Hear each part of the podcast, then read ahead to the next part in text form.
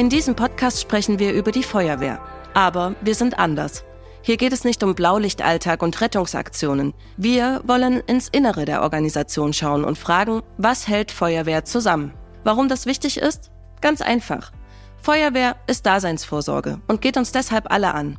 Wenn polarisierende Debatten und Krise um Krise das Meinungsklima verschärfen, schlägt sich das auch in Feuerwehren nieder. Und Konflikte sind vorprogrammiert. Dann geht es darum, Spaltung und Vereinnahmung zu verhindern und demokratische Grundwerte zu fördern. Wie das gelingen kann, wollen wir die fragen, die praktisch daran arbeiten. Du hörst Zukunft 112. Zusammenhalt in der Feuerwehr. Dieser Podcast ist im Rahmen des Bundesprogramms Zusammenhalt durch Teilhabe entstanden. Ein Programm des Bundesinnenministeriums und der Bundeszentrale für politische Bildung. Dieses macht es sich zur Aufgabe, das demokratische Miteinander in Vereinen und Verbänden zu stärken und Projekte gegen diskriminierendes und demokratiefeindliches Verhalten zu unterstützen. In dieser Folge geht es um die Frage der demokratischen Wehrhaftigkeit innerhalb der Einsatzorganisation. Denn immer wieder werden Meldungen von rassistischer Diskriminierung und oder rechtsextremistischen Äußerungen in Wehren laut. Weil der Wunsch nach Vielfalt oft auch Grenzen hat. Weil Hierarchie und Struktur von Feuerwehr mitunter einen Nährboden für extremistische Einstellungen bieten was es braucht, um gegen problematische Tendenzen vorzugehen, wie Aktive mit konkreten Fällen umgehen und wie gute Extremismusprävention aussehen kann, darum geht es jetzt.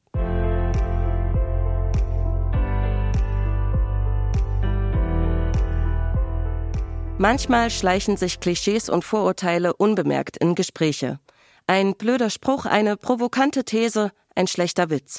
Vielleicht überhören wir das im ersten Moment und nur beim genaueren Nachdenken fällt uns auf, dass eine Aussage feindselig oder abwertend war. Zum Beispiel gegenüber Frauen, gegenüber Menschen mit Migrationsgeschichte, Menschen mit Behinderungen, homosexuellen Personen, jenen, die einem bestimmten Glauben angehören oder auch denen, die das politische System repräsentieren. Grenzüberschreitungen werden dabei gegenwärtig weit mehr thematisiert. In unserer sich dynamisch entwickelnden Gesellschaft findet Vielfalt mehr Anerkennung und Widerspruch gegen die Diskriminierung bestimmter Menschengruppen wird laut. Auch in Feuerwehr. Denn hier treffen gleichermaßen Individuen mit verschiedenen Biografien, Prägungen und politischen Einstellungen zusammen. Und es entsteht ein Raum für problematische Äußerungen, ein Raum für populistische Statements, Feuerwehr ist eine von vielen Organisationen, die sich aktiv mit Demokratiestärkung und Extremismusprävention auseinandersetzt. Gerade jetzt, wo global polarisierende Debatten die Gesellschaft aufwühlen, Corona, Klimakrise, Kriege und Flucht, bilden sich hitzige Diskussionen in Kameradschaft ab. Und es wird zunehmend wichtig, miteinander im Gespräch zu bleiben, damit Stammtischparolen keinen Fuß fassen und sich Grenzen des Sagbaren verschieben damit der Zusammenhalt im Einsatztrupp stabil und auch die demokratische Wehrhaftigkeit verlässlich ist. Genau dafür ist Frank Hofmann engagiert. In Rheinland-Pfalz agiert er als Landesbeauftragter für Extremismusprävention. Seit über 40 Jahren ist er in der Blaulichtfamilie aktiv, begann hier als Dorfkind seine Laufbahn. Heute schult er Feuerwehrangehörige ehrenamtlich darin, rechtspopulistische, radikale, extreme Rhetoriken und Codes im echten Leben oder in den sozialen Netzwerken zu erkennen. Er bietet kommunikatives Handwerkszeug an, um solchen Narrativen argumentativ zu begegnen. Warum er das tut, erklärt er mit der ureigensten Aufgabe von Feuerwehr selbst. Für mich macht die Demokratie äh, eher aus, dass wir einerseits jedem helfen, den, äh, das sehen die Leute ja auch draußen, da machen wir keinen Unterschied zwischen Hautfarbe, Herkunft, äh, sexueller Orientierung, was auch immer. Und genauso verhalten wir uns auch bei der Aufnahme von Mitgliedern. Wir nehmen also jeden auf, der auch äh, befähigt ist und wir nehmen auch Leute mit Handicap auf. Es ist heute nicht mehr zwingend erforderlich, dass jemand mit körperlichen oder sonstigen Behinderungen nicht äh, aktiv Feuerwehrmann oder Frau werden kann. Das ist für mich demokratisch, dass wir da halt sehr, sehr äh, große Vielfalt walten lassen und äh, sehr, sehr tolerant sind, was diese Aufnahmekriterien angeht. In dieser Beschreibung von Feuerwehr hat extremistisches Gedankengut keinen Platz. Das ist auch eindeutig verbrieft in der Satzung des Deutschen Feuerwehrverbands. Wer in den Dienst eintritt, bekennt sich zur freiheitlich-demokratischen Grundordnung und tritt rassistischen, verfassungs- und fremdenfeindlichen sowie diskriminierenden Bestrebungen entgegen. Die Organisation beruft sich auf das Grundgesetz und tritt als Teil des öffentlichen Dienstes und der gesellschaftlichen Daseinsvorsorge erkennbar für die darin definierten Werte ein. Unstrittig gehört es deshalb auch zu ihrer Aufgabe, gegen menschenfeindliche Umtriebe Position zu beziehen – Frank Hofmann verdeutlicht, warum das Thema auf die Agenda der Feuerwehren gehört. In der Feuerwehr ist es wie im Brandschutz. Die äh, Vorbeugung ist die halbe Miete. Alles, was man vorher gemacht hat, braucht man nachher nicht zu bekämpfen. Es soll nicht immer erst zu öffentlichkeitswirksamen Vorfällen kommen, die dann aufbereitet werden, wo dann der gute Ruf der Feuerwehr auf dem Spiel steht und ganze Einheiten in den Schmutz gezogen werden, obwohl es vielleicht nur irgendjemand ist, der unwissentlich ein T-Shirt getragen hat und dann sehr, sehr viel verallgemeinert wird. Von daher müssen wir viel, viel mehr Präventionsarbeit leisten. Um aktive Einsatzkräfte für das Thema zu sensibilisieren und sie für eine Auseinandersetzung mit der Thematik zu gewinnen, gibt Frank Hofmann seinen On- und Offline-Fortbildungen knackige Überschriften. Alternative Fakten, gefährliche Bündnisse, feindselige Zeiten lautet eine Zeile, die lockt. Der Extremismusexperte agiert nach einer klar definierten Formel, um für seine Sache zu werben. Man müsse Leute betroffen machen, ihnen direkte Berührungspunkte aufzeigen, sie aufklären über Erscheinungen im Bereich rechts, die sie sonst übersehen würden. Das unterstreicht er nachdrücklich. Viele Einsatz- wie Führungskräfte gingen oftmals zu naiv an die Thematik heran. Dann verselbstständigten sich die Dinge und Menschen mit extremen Ansichten gewinnen die Oberhand. Im Landesfeuerwehrverband Rheinland-Pfalz, wo Frank Hofmann tätig ist, setzen deshalb sogenannte Ehrenamtslotsen und Lotsinnen ein Zeichen. Sie sind über das Bundesprogramm Zusammenhalt durch Teilhabe, kurz ZTT, geschult, unter anderem in systemischer Beratung und Gesprächsführung. Ihre Aufgabe ist es, bei Konflikten innerhalb der Wehr zu unterstützen, zum Beispiel wenn es um demokratiefeindliches Verhalten geht. Etwa 30 Lotsinnen und Lotsen gibt es derzeit vor Ort. Sie nehmen Probleme von Kameraden und Kameradinnen auf und tragen sie an den Verband heran. Gemeinsam mit Expertinnen wird dann nach Lösungen gesucht. Elf Landesverbände der Freiwilligen Feuerwehr werden im Rahmen des Bundesprogramms Zusammenhalt durch Teilhabe unterstützt, um Expertise in diesem Feld aufzubauen, Konflikte zu moderieren und Workshops zur Prävention anzubieten. Das braucht es, um im Sinne des Korpsgeistes handlungsfähig zu bleiben. Im Einsatz ist man aufeinander angewiesen und muss sich blind vertrauen können. Wenn da immanente Konflikte schwelen, ist der Zusammenhalt im Notfall beeinträchtigt. Und so werden interne Probleme konkret einsatzrelevant. Ziel ist es auch, einem Szenario entgegenzuwirken, das Frank Hofmann in Bezug auf extremistische Tendenzen beschreibt. Für ihn ergibt sich nämlich auch dann ein Problem, wenn problematisches Verhalten aufgrund falsch verstandener Kameradschaft nicht benannt und nicht gemeldet wird. Denn so normalisierten sich etwa diskriminierende Äußerungen. Auf solche Vorfälle oder verletzendes Verhalten öffentlich hinzuweisen, habe daher nichts damit zu tun, Kameradinnen zu denunzieren. Vielmehr setzen Einsatzkräfte den guten Ruf der Feuerwehr als Ganzes aufs Spiel, wenn sie in solchen Fällen wegschauen, schweigen und ein Klima schaffen, in dem Problematisches sagbar wird. Denn dann spitzen sich Situationen zu und produzieren irgendwann Schlagzeilen. Zum Beispiel solche wie diese. Der Spiegel. Feuerwehrleute skandieren rechte Parolen. Die Zeit. Rassismus. Brennt es bei der Feuerwehr? Tagesspiegel. Wegen Hitlergrüßen vor Gericht. Machtmissbrauch und Rechtsextremismus bei der Feuerwehr. RTL Nachtjournal. Wie Rechtsextremisten die Feuerwehr unterwandern. Gerade diese letzte Schlagzeile sorgte für eine öffentliche Positionierung des Deutschen Feuerwehrverbands im Februar 2023. Der Präsident Karl-Heinz Banse meldete sich zu Wort, um Feuerwehrengagierte von Rechtsextremismus und Rassismus zu distanzieren. Er bekräftigte, der Grundgedanke von Feuerwehr sei Nächstenhilfe, ohne Ansicht der Person.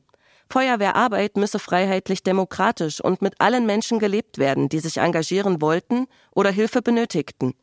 Jede Form von rechtspopulistischem oder rechtsextremem Gedankengut sei daher untragbar, so das Bekenntnis. Mit Blick auf extremistische Tendenzen in der Wehr lassen sich also zwei Szenarien unterscheiden.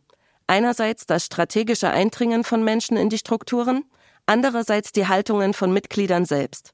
So kann es passieren, dass Kameradschaften, wie von Frank Hofmann beschrieben, nicht sensibel genug und damit widerspruchsfähig hinsichtlich der Thematik sind. Hinzu kommt das fordernde Einsatzgeschehen. Es drängt diskriminierende Äußerungen in der Prioritätenliste an den Rand. Das heißt, es gibt im Alltag schlichtweg Wichtigeres zu tun. Außerdem kann es zum Problem werden, dass rechte Rhetoriken, Codes oder auch Inhalte in sozialen Netzwerken von Kameraden und Kameradinnen in angesehenen, vielleicht auch höheren Ämtern bedient werden. Somit entsteht ein gewisses Machtgefälle. Und damit ist wiederum eine Scheu verbunden, Dinge zu melden. Das Ergebnis bleibt in beiden Fällen dasselbe. Rechte Umtriebe und extremistische Positionen in der Organisation werden, sobald sich Öffentlichkeit herstellt, oftmals generalisiert. Eine Differenzierung findet selten statt. Und so bleibt ein Bild in den Köpfen. Wehren haben eine offene Flanke nach rechts. Natürlich sorgt das für Reibung und Unwohlgefühl innerhalb der Gemeinschaft. Vielleicht geben einige deswegen sogar ihr Ehrenamt auf. Und hinzu kommt, das mediale Framing gestaltet Feuerwehr auch für neue Mitglieder nicht attraktiv, auch aus Sorge vor eigenen Diskriminierungserfahrungen, weil der Schluss gezogen wird, extremistische Tendenzen seien eben keine Einzelfälle, sondern ein strukturelles Problem. Frank Hofmann ordnet diesen Vorwurf abwägend ein. Ich kann für meine Arbeit sagen, dass ich diese strukturellen Probleme bisher nicht feststellen konnte. Das wäre ja auch ganz schlimm, weil dann hätten wir die Duldung durch Vorgesetzte und ähnliches, äh, wo das dann halt ganz systematisch jeden Tag stattfindet. Das kann ich für meinen Bereich gut Gewissens verneinen, aber wir müssen trotzdem dran arbeiten und hier ist natürlich das Führungspersonal, das Ausbildungspersonal gefragt, die ihre Mannschaft kennen. Die müssen solche Tendenzen von Einzelnen frühzeitig wahrnehmen, sehr sensibel sein und dort sich auch äh, frühzeitig professionelle Hilfe holen. Und dafür gibt's halt entweder uns oder andere ausgebildete Leute, auch äh, Psychologen, die dort mitwirken können, um solche Themen aufzubereiten und äh, den Leuten Leuten beizubringen, wie wichtig es ist, dass man über solche Sachen früh spricht und es gar nicht zu Vorfällen dieser Art kommen lässt. Für ihn sind vor allem Stammtischparolen und Alltagsrassismus ein häufig anzutreffendes Problem. Er und die Ehrenamtslotsen und Lotsinnen von ZDT wollen darauf gezielt vorbereiten. Das sind so diese Klassiker, womit auch die Rechtsextremisten arbeiten, dass sie einfache Erklärungen für komplexe Probleme haben. Und das sehen wir ja derzeit, sei es die Flüchtlingsthematik, äh, die ja aktuell wieder hochkocht. Dort werden halt Flüchtlinge für alle möglichen Dinge verantwortlich gemacht. Dort gilt es halt frühzeitig gegenzuwirken, sagen jeder, sowas findet nicht statt, weil es ist nicht so. Das Problem ist halt, dass man diesen Leuten äh, oft mit normalen Argumenten nicht beikommt in ihrer Einfachheit. Und dort muss man ganz klar unterscheiden, dass wir bestimmte Sachen natürlich nicht dulden, wenn es äh, ein Niveau überschreitet, was in den Extremismus hineingeht. Da ist dann ziemlich schnell Ende, weil dann ist auch sehr häufig ein Straftatsbestand erfüllt und wir müssen uns um die Leute dann kümmern, dass die dort kein weiteres Unheil anrichten. Aber wenn es um diese platten Phrasen nachgesprochen, nicht reflektiert geht, dort äh, haben wir schon fundierte Argumentationen und sagen, dass wir dort in aktiven Gegenrede steigen müssen und unsere Leute empowern, dass sie mit solchen Parolen fertig werden. Wer sich an dieser Stelle fragt, warum bislang nur, in Anführungszeichen, von rechtsextremistischen Tendenzen die Rede ist, natürlich unterstreicht Frank Hofmann klar, dass alle Formen extremistischen Verhaltens keinen Platz in der Wehr haben, auch von links oder im religiösen Kontext. Allerdings, die Anschlussfähigkeit in rechte Kreise ist im Komplex Feuerwehr tatsächlich gegeben. Für andere Ideologien treffe dies wenig bis gar nicht zu. Daher stellt sich die Frage, welche Mentalität und Atmosphäre im Feuerwehrwesen gerade auf rechte Akteure und Akteurinnen ausstrahlen. Ganz einfach, weil man sich dort gezielt äh, Vereine, Organisationen wählt, die sehr traditionsbehaftet sind und auch ein wenig hierarchisch organisiert. Warum man das genau sich so gedacht hat, ist mir noch bisher nicht in den Sinn gekommen, weil wir haben auch diese gezielten Unterwanderungen bisher bei uns nicht feststellen können, Gott sei Dank. Aber es muss wohl das sein, dass diese hm, klare Befehlsgebung und Uniformen und Strukturen, äh, hierarchischer Aufbau und äh, frühzeitige Möglichkeit der äh, Führung von Personen, dass das anziehend für diese Leute wirkt und sie sich dort äh, verwirklichen wollen und dann ihre verfassungsfeindlichen Ideologien einbringen wollen. Damit bewusst umzugehen und diese Anschlussfähigkeit nicht abzustreiten, ist für Frank Hofmann zentral, um mit dem Thema insgesamt voranzukommen. Dass in der Wehr eine breite Sensibilität für Prävention und Aktion vorhanden ist, zeigen verschiedene praktische Projekte aus der Organisation heraus. Da ist zum Beispiel die rege Teilnahme an den internationalen Wochen gegen Rassismus, die eine sichtbare Positionierung bedeutet. Der Deutsche Feuerwehrverband hat zudem mit dem Vorstoß Feuerwehren in der NS-Zeit die Chance ergriffen, Feuerwehrgeschichte aufzuarbeiten. Umgesetzt wurde dieses Vorhaben in Kooperation mit der Universität Gießen.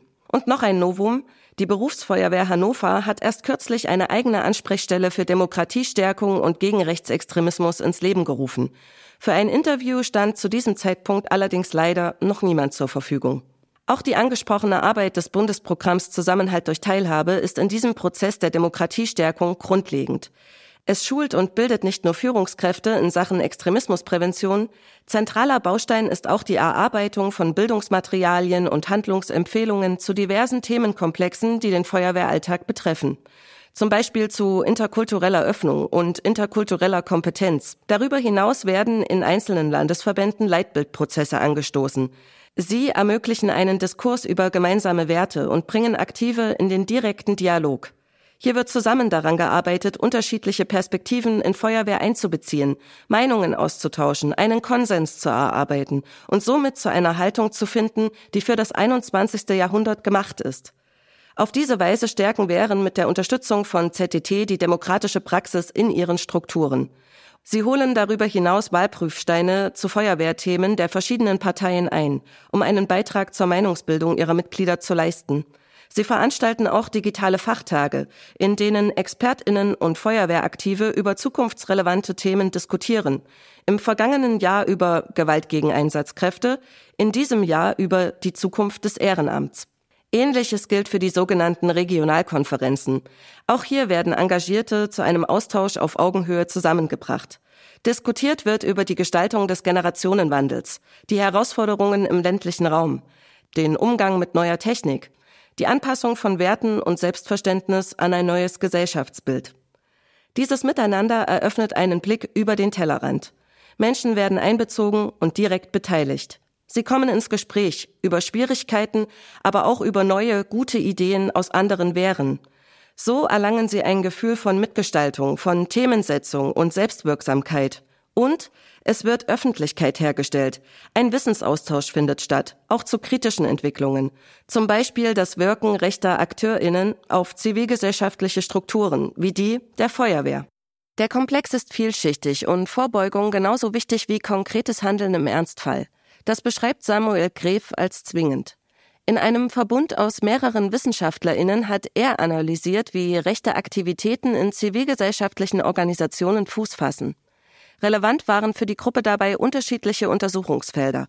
Gewerkschaften und Kirchen, Wohlfahrts- und Naturschutzverbände, kulturelle Institutionen, Fußball- und Schützenvereine und auch die Freiwillige Feuerwehr. So wie eben bereits Frank Hofmann beschrieben hat, warum Feuerwehren für rechte Aktivitäten interessant sein können, analysiert auch der Politikwissenschaftler der Universität Kassel die Strukturen. Samuel Gref spricht von einem Einfallstor für rechts. Und genau so lautet auch der Titel der 2023 erschienenen Publikation, an der er beteiligt war. Also eine Frage der Attraktivität der Feuerwehr für ähm, rechte Interventionen und Unterwanderung ist klar, es ist irgendwie noch so eine männerbündische Kameradschaft. Ne? Wir haben sowas wie eine starke, starke Männlichkeit, Männlichkeitsideal, entsprechende Rollenbilder. Weil wenn wir äh, auf die Zahlen gucken, ist es eben beim Deutschen Feuerwehrverband so, dass bei der Freiwilligen Feuerwehr der Großteil sind Männer. Das ist ein Punkt, den man als Anknüpfungspunkt nennen kann. Äh, der zweite Punkt sind, es gibt irgendwie klare Hierarchien, also dieses Befehl und Gehorsam, Autoritätsbewusstsein. Das zeigt sich bei der Feuerwehr und es zeigt sich eben auch, wenn wir rechte Chatgruppen bei der Polizei oder bei der Bundeswehr äh, vorfinden. Das ist das gleiche Phänomen. Man hat bestimmte Traditionsbezüge, die vielleicht attraktiv sind für äh, rechte Akteure. Und wir haben dann natürlich ganz konkrete äh, lokale Phänomene. Also auf dem Land, im ländlichen Raum ist es vielleicht die letzte verbleibende Möglichkeit, sich irgendwie in der Freizeit tatsächlich zu engagieren, insbesondere für junge äh, Menschen, die dann außer der Feuerwehr kaum noch andere Möglichkeit haben. Als Organisation mit hohem gesellschaftlichen Ansehen seien Feuerwehren als Struktur zusätzlich interessant. Denn noch immer ist die Anerkennung von Einsatzkräften hoch. Eine Studie des Deutschen Beamtenbundes zeigte auf, dass Feuerwehrkräfte die angesehenste Berufsgruppe in Deutschland darstellen. Das strahlt von Berufsfeuerwehren aufs Ehrenamt ab. Für rechte AkteurInnen sei das einladend, denn sie versuchen von dieser Wertschätzung zu profitieren. Sie bringen sich ein und werten damit ebenso ihr eigenes Ansehen auf. Parallel dazu streuen sie ihre Ideologie ein. Darüber hinaus umfasst das Feuerwehrwesen einen unheimlich großen Ehrenamtsbereich. Über eine Million Menschen sind in Wehren engagiert. Es handelt sich somit quasi um ein Kleinstabbild der Gesellschaft. Und natürlich finden sich in diesem Mini-Format auch rechte Einstellungen, von populistisch bis extrem. Es gibt eben fließende Grenzen, also von latenten rechten Einstellungen hin zu manifesten rechten äh, Weltbildern. Und man muss da eben hingucken, weil grundsätzlich die Gefahr von Radikalisierung äh, in diesem Spektrum besteht. Und damit stellt sich natürlich auf der einen Seite die Frage nach der strategischen Unterwanderung von Zivilgesellschaft, aber eben das ist nur ein Aspekt Und klar, wir haben da so Phänomene wie die AfD hat 2019 in einem Strategiepapier gesagt, wir machen jetzt den Marsch durch die Organisationen. Ähm, aber was viel wichtiger ist, wir haben einfach schon Menschen mit rechten Einstellungen in diesen Organisationen. Wenn wir jetzt auf die Mitte-Studie 2023 gucken oder ja, auf die Leipziger Autoritarismus-Studie 2022, stellen wir dann eben fest, dass wir in der Gesellschaft über acht Prozent haben ein manifest rechtsextremes Weltbild, 20 Prozent sind im Graubereich einzuordnen, weil sie einzelne Teilbereiche äh, von rechten Einstellungen haben. Und in der Autoritarismusstudie sagt auch manifeste Zustimmung zur Ausländerfeindlichkeit im Osten von Deutschland bei 33 Prozent der Befragten, im Westen immerhin noch bei 13 Prozent. Also es sind schon Menschen Mitglied in diesen Organisationen, die rechte Einstellungen haben, weil eben ein großer Teil der Gesellschaft rechte Einstellungen hat. Die Herausforderungen im Umgang mit rechten Aktivitäten in Organisationen beschreibt Samuel Gref daher als mannigfaltig. Die Forschungen, die er begleitet hat, zeigten deutlich, eine klare Positionierung gegen Extremismus falle oftmals eindeutiger aus als hingegen die Frage zum Umgang mit der AfD.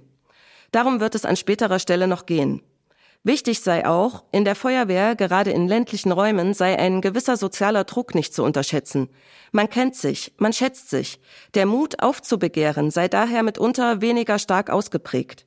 Und noch dazu ginge es schnell um die Frage der Einsatz- und Existenzfähigkeit von Feuerwehren. Also wenn man im lokalen Raum darauf angewiesen ist, dass die Menschen, die da in der Feuerwehr aktiv mit wirken, auch da bleiben, dann ist man vielleicht eher dazu geneigt, mal drüber hinwegzusehen, wenn da ein rechter Spruch von dem einen oder anderen zwischendurch äh, mal kommt. Letztlich heißt es also, die Herausforderung ist, wenn man sich aktiv gegen rechts einsetzt, dann kann das Mitglieder kosten. Dem muss man sich bewusst sein als Organisation. Aber auf der anderen Seite muss man sich auch mit, äh, muss man sich natürlich auch vergegenwärtigen, dass wenn wir solche Akteure drinnen lassen im Verband, auch das kann natürlich wiederum andere Mitglieder abschrecken äh, oder Mitglieder vertreiben. Diesen Fakt machen sich rechte Akteure zunutze. Sie dringen gezielt in Organisationen ein, weil offenkundig ist, dass ehrenamtliche Arbeit und Engagement dringend gebraucht werden. Und auch im Berufsfeuerwehren geschieht das. Auch hier kommt es stellenweise zu Ereignissen, die medial empören. Ein Beispiel ist in diesem Format schon häufiger angeklungen. In Bremen wurde 2020 ein extremer Fall rassistischer Diskriminierung öffentlich.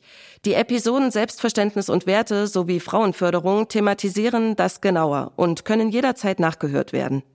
Um Mobbing und rechte Chats in der Bremer Berufsfeuerwehr zu erklären, verwies Karl-Heinz Banse, der Präsident des Deutschen Feuerwehrverbands, damals im Interview auf wiederkehrende Einsätze in sogenannten sozialen Brennpunkten. Dort erlebten Feuerwehrkräfte immer häufiger gewalttätige An- und Übergriffe. Diese Erfahrungen könnten in der Folge Vorurteile in der Kameradschaft schüren, so Karl-Heinz Banse. Eine ähnliche Debatte war rund um die Eskalationen in der Silvesternacht 2022 zu beobachten, als Gewalt gegen Einsatzkräfte in den Kontext von Migration bzw. Integration gerückt wurde. Solche Erscheinungen nehmen rechte Akteure auf und verwenden sie zur Stimmungsmache beispielsweise in den sozialen Netzwerken. Es ist eine gezielte, bewusste Strategie, um gegen bestimmte Menschengruppen zu agitieren und Unfrieden zu stiften, erklärt Samuel Gref. Also konkrete empirische Ergebnisse zu diesen konkreten Vorfällen von Übergriffen gegen, ähm, gegen Feuerwehr oder auch gegen Polizei oder gegen andere Rettungskräfte ähm, haben wir nicht, aber es zeigt sich, wenn wir äh, auf die Strategien gucken, mit denen rechte Akteure versuchen, in zivilgesellschaftliche Organisationen hineinzuwirken, dass die natürlich schon sehr bewusst darauf achten, was sind denn eigentlich gerade ganz konkrete Probleme und Konfliktlagen, mit denen die Organisation zu tun hat. Und dann einfach mit ihren, wir formulieren einfach mal eine einfache Antwort. Ne? Also das ist halt ein Problem mit den Migrantinnen. Und versuchen da sozusagen ihre ihre Interpretation und ihre, ihre Ideologie in diese Organisation hineinzubringen. Das ist eine klassische Strategie, die wir auch in den anderen Feldern so finden. Deshalb brauche es immer wieder und immer weiter Aufklärung, auch in die kleinsten Ortsstrukturen von Feuerwehr hinein, damit Angebote politischer Bildung, wie das Programm Zusammenhalt durch Teilhabe, im Mikrokosmos von Feuerwehr ankommen. Samuel Gref teilt durch seinen breiten Blick auf die Arbeit zivilgesellschaftlicher Organisationen noch eine weitere Überlegung. Unsere Untersuchung zeigt tatsächlich, dass alle zivilgesellschaftlichen Organisationen vor ähnlichen Herausforderungen stehen. Und man kann natürlich gucken, inwieweit man da Potenzial hat, sich einfach gegenseitig äh, zu unterstützen. Also nicht alle müssen das Rad immer neu erfinden, Also ganz konkret, man kann gemeinsam Handlungsempfehlungen entwickeln, wie man auf bestimmte rechte Aktivitäten eben reagiert. Man kann gemeinsame Stellungnahmen äh, herausgeben oder auch einfach nur gemeinsam regelmäßig Veranstaltungen machen und Informationen austauschen und sich auf dem äh, Laufenden halten. Und klar, man braucht irgendwie Zeit und Ressourcen, wenn man demokratisch wirken will. Das heißt, da kommen eben viele Sachen auch vom Bund, ne? also mit dem Programm Zusammenhalt durch Teilhabe oder Demokratie leben. Nichtsdestotrotz müssen auch die Organisationen gucken, wenn sie sich als demokratischen Akteur verstehen, wie sie eigene Ressourcen tatsächlich aufwenden können, um äh, hier gegen rechte Aktivitäten vorzugehen. Das Schlüsselwort ist dabei wie so oft freiwilliges Engagement. So wie Frank Hofmann in Rheinland-Pfalz für Aufklärung wirbt, tut es auch die Jugendfeuerwehr in Hessen. Auch hier will man ein Zeichen setzen und mit gutem Beispiel vorangehen, um Feuerwehr für die Zukunft und gegen jede politische Vereinnahmung zu wappnen.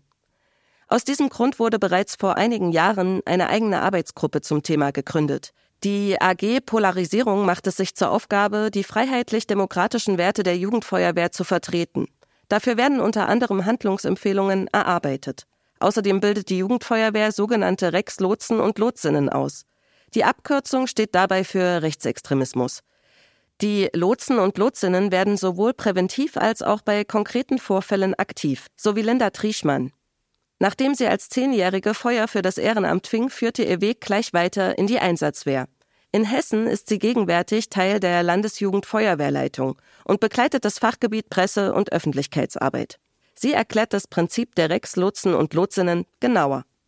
Die Rex-Lotsen stehen dafür, dass sie auch als Multiplikatoren in den Kreisen aktiv werden gegen Rechtsextremismus. So hat es vor Jahren angefangen. Und die werden ausgebildet und regelmäßig nehmen sie auch in Fortbildungen teil, um in dieser Thematik drin zu bleiben, auf aktuellem Stand.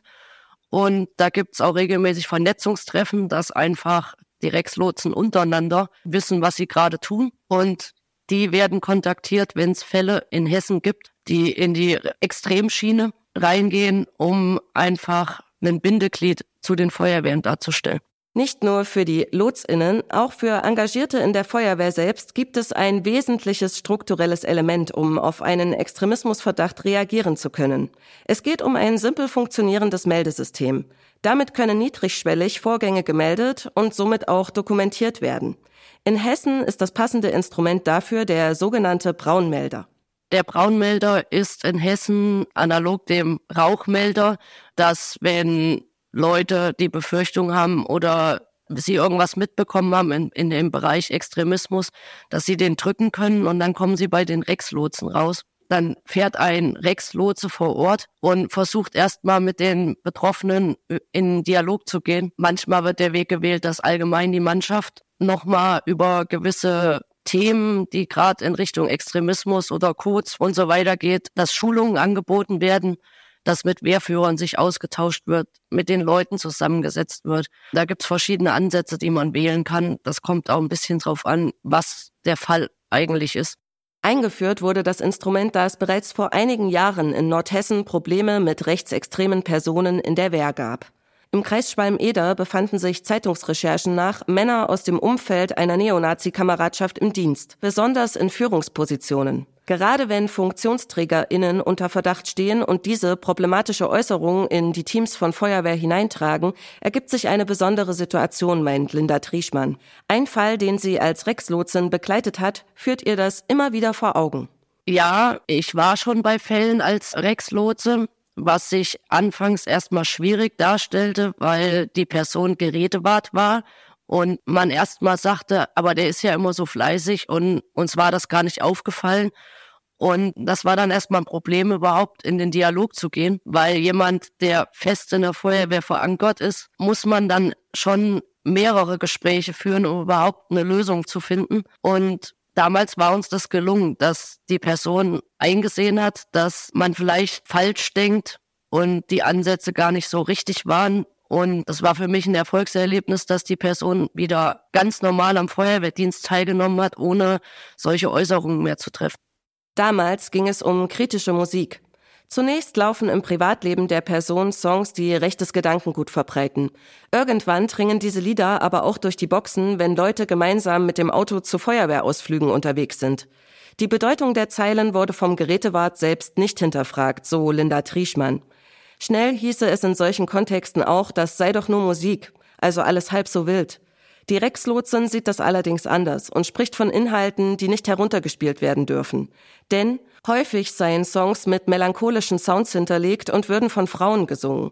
So entstehe zunächst ein harmloser Eindruck. Zumindest wenn man im Vergleich dazu an rührende Rechtsrockbands mit aggressivem Klang denkt. Dass hier ein großer Teil der Truppe für den demokratischen Zusammenhalt aktiv geworden ist, ist für sie ein Vorzeigebeispiel. Möglich mache das der Braunmelder, der Menschen die Scheu nimmt, zu widersprechen. Hier könnten Meldungen anonym gemacht werden. Zum Baukasten der Hessischen Landesjugendfeuerwehr in Sachen Extremismusprävention gehört neben den Rex-Lotsen und Lotsinnen und dem Braunmelder noch ein weiteres Werkzeug, die Parole des Monats. Sie wird seit 2019 monatlich veröffentlicht. Die hier publizierten Formulierungen stehen Aussagen zu Themen im Kontext von gruppenbezogener Menschenfeindlichkeit entgegen. Das heißt, sie setzen ein Zeichen gegen gängige Klischees. In einem Begleittext wird das Thema aufgegriffen und erklärt. Das Format liefert somit knackigen Content für die eigenen Social-Media-Kanäle und ist darüber hinaus ein identifikationsstiftendes Element nach innen, weil es eine gemeinsame Haltung transparent macht. An dieser Stelle nur ein kleiner Einblick in die Parolen. Catcalling ist kein Kompliment oder Wählen gehen ist wie liken, nur krasser. Ein Statement ist Linda Trieschmann besonders ans Herz gewachsen, erzählt sie. Wir haben zu Beginn eine Parole gehabt zum Thema Kameradschaft, um zu erläutern, dass Kameradschaft in den Feuerwehren extremer Zusammenhalt bedeutet und haben das bewusst gewählt, weil man nach außen hin auch attraktiv durch den Zusammenhalt und die Kameradschaft eben in rechten Strukturen ist. Da hatten wir dann die Parole so gewählt, dass man nochmal erläutern wollte, was Kameradschaft eigentlich für Feuerwehren bedeutet und dass da eben auch Respekt zugehört. Respekt. Das ist in diesem Kontext für Linda Trieschmann ein Begriff, der oftmals zu leichtfertig verwendet wird. Denn Respekt in der Feuerwehr bedeutet ganz klar, dass in der Organisation kein Platz ist für Abwertung und eben auch kein Platz für falsch verstandenen Respekt. Insofern, dass Dinge verschwiegen werden aus vermeintlicher Kollegialität gegenüber Kameraden und Kameradinnen oder Führungspersonen.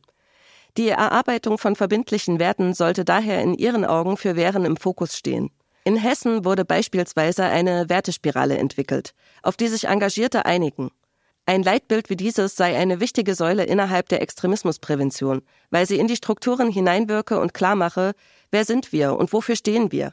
Daraus ergebe sich automatisch, was unvereinbar mit Feuerwehr ist. Auch auf Bundesebene ist so ein Leitbildprozess in Gang. Der Deutsche Feuerwehrverband arbeitet aktuell daran. Gegebenenfalls wird es auch darum gehen, wie konkret sich Wehren positionieren sollten, welche Bedeutung politischer Bildung in der Wehr beikommt. In der Satzung der Jugendfeuerwehren ist das als Auftrag nämlich klar benannt. In den Einsatzwehren ist das hingegen nicht gegeben. Daraus erwachse nicht selten die Einstellung, in Einsatzwehr geht es um Brandschutz im praktischen Sinne, nicht um politische Debatte und Bildung bzw. Weiterbildung. Natürlich hat Wehr aber eine gesellschaftliche Relevanz und damit auch eine Vorbildfunktion. Da stellt sich schon auch die Frage, inwiefern die persönliche politische Einstellung in der Wehr eine Rolle spielen darf, vor allem mit Blick auf die AfD. Eine Partei, die immerhin in Thüringen, Sachsen und Sachsen-Anhalt vom Verfassungsschutz als gesichert rechtsextremistisch eingestuft und in anderen Bundesländern als Verdachtsfall geführt wird. Ist eine Mitgliedschaft in dieser Partei vereinbar mit einem Ehrenamt in der Wehr oder auch im Hauptberuf? Frank Hofmann, der Landesbeauftragte für Extremismusprävention in Rheinland-Pfalz, hat dazu eine sehr präzise Meinung. Der Umgang mit der AfD ist für mich eigentlich relativ klar, weil diese Partei ist eine rechtspopulistische Partei, die insgesamt und mit ihrer Jugendorganisation von den Verfassungsschutzbehörden beobachtet wird. So, und das hat seinen Grund, weil es hinreichende tatsächliche Anhaltspunkte gibt, dass es dort äh, extremistische Bestrebungen dieser Partei gibt. Und wenn man aktuellen Schätzungen auch aus internen Kreisen der Partei glauben darf, dann reden wir von fast 50 Prozent der Mitglieder, die eher rechtsextremistisch als nicht extremistisch sind.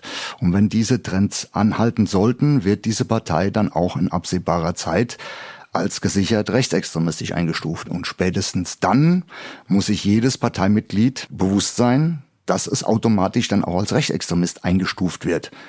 Weil das ist so nach der gängigen Verfahrensweise der Verfassungsschutzbehörden. Und da wir Rechtsextremisten nicht in der Feuerwehr dulden, werden wir dann diese Leute entlassen müssen. Nur eine Frage der Zeit also? Einen Unvereinbarkeitsbeschluss gibt es bislang nicht in Sachen Feuerwehr und AfD. Das liegt auch an der parteipolitischen Neutralität, die in der Satzung des Feuerwehrverbands verbrieft ist. Andere zivilgesellschaftliche Organisationen haben da leichteres Spiel und bereits eine klare Abgrenzung kommuniziert. Gewerkschaften wie die IG Metall, Sozialverbände wie die Bundesvereinigung Lebenshilfe oder auch die Polizeigewerkschaft GdP.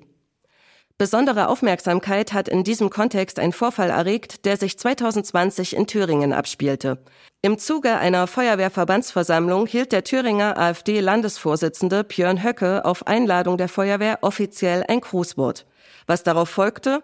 Björn Höcke nutzte den Auftritt für seinen Social-Media-Kanal, jede Menge Berichterstattung, eine erneute Bestätigung vorgefertigter medialer Bilder und eine verbandsinterne Auseinandersetzung, ob so ein Auftritt hinnehmbar sei.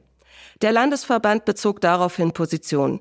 Zum Demokratieverständnis von Feuerwehr gehöre es, dass alle Fraktionen des Thüringer Landtags im Rahmen der parteipolitischen Neutralität die Möglichkeit zu einem kurzen Grußwort zu Feuerwehrthemen erhalten.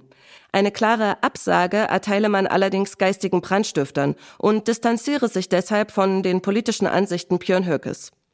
Wenige Tage später zog der Deutsche Feuerwehrverband nach.